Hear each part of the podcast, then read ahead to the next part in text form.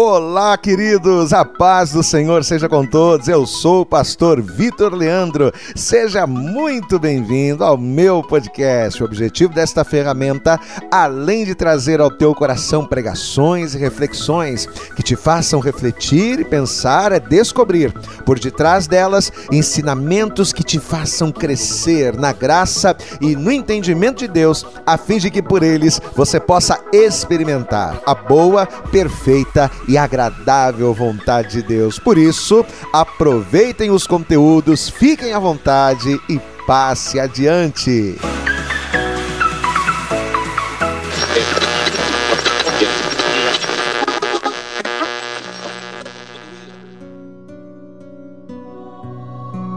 Quando Jesus, em João 15,4, falou à multidão acerca do tipo de relacionamento que devemos ter com Ele, Jesus praticamente nos deu ali uma ordenança ao dizer: Estai em mim e eu em vós. Como a vara de si mesma não pode dar frutos se não estiver na videira, assim sois vós, se não estiverdes em mim. O que Jesus quis dizer aqui? Em outras palavras, Jesus aqui estava falando de uma proximidade, de contato, de termos uma conexão tão próxima, tão próxima a Ele, a ponto de vivermos simbioticamente conectados. Só que essa proximidade requerida na relação passaria pela necessidade fundamental de darmos frutos tanto que no mesmo capítulo 15 de João, a partir do verso 16, ele reafirma este objetivo dizendo: Não me escolhestes vós a mim, mas eu vos escolhi a vós e vos nomeei para que vades e deis fruto. Então, entendendo o desejo de Jesus de estar próximo e ao mesmo tempo a necessidade para nós de produzirmos frutos, compreendemos que esses frutos em nós em vez de bênçãos ou conquistas terrenas, são na verdade os frutos do Espírito: a paz, a longanimidade, a benignidade, a bondade, a fé, a mansidão e a temperança.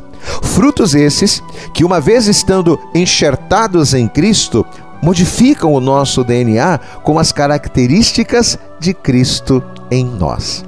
Só que falando também em parábolas acerca do propósito da sua vida e da razão da sua morte, Jesus, em João 12, no versículo 24, ele vai trazer dentro do contexto da revelação um ingrediente imprescindível para o processo de frutificar. Jesus disse o seguinte: que se o grão de trigo caindo na terra não morrer, ele fica só. Mas se ele morrer, esse dá fruto.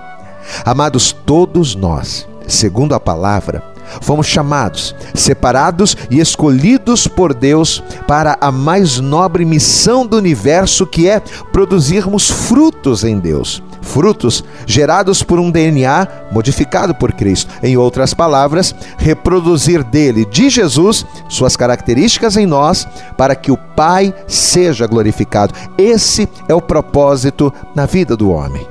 Porém, o primeiro passo, segundo Cristo, que dá luz ao processo de frutificação, é morrer. Como disse Jesus, assim como o grão de trigo só dá muito fruto se caindo na terra ele morrer, nós, eu, você, só frutificamos em Deus se nele morrermos para o mundo, para o pecado e para as nossas vontades. Por isso é que precisamos batizar para matar o que vivemos sem Deus e desta morte nascermos de novo em Cristo. Se levarmos em consideração que a palavra morte significa afastamento, o batismo para a morte nos afasta de uma vida sem Deus, para que nele, no corpo desta morte, morramos a fim de que mortos nele vivamos eternamente.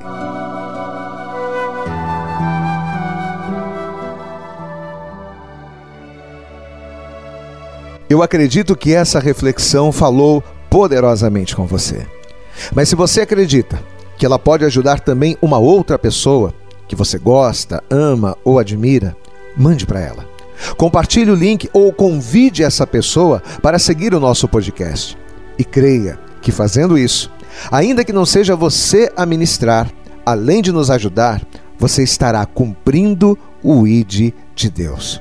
Deus abençoe você e até o nosso próximo conteúdo.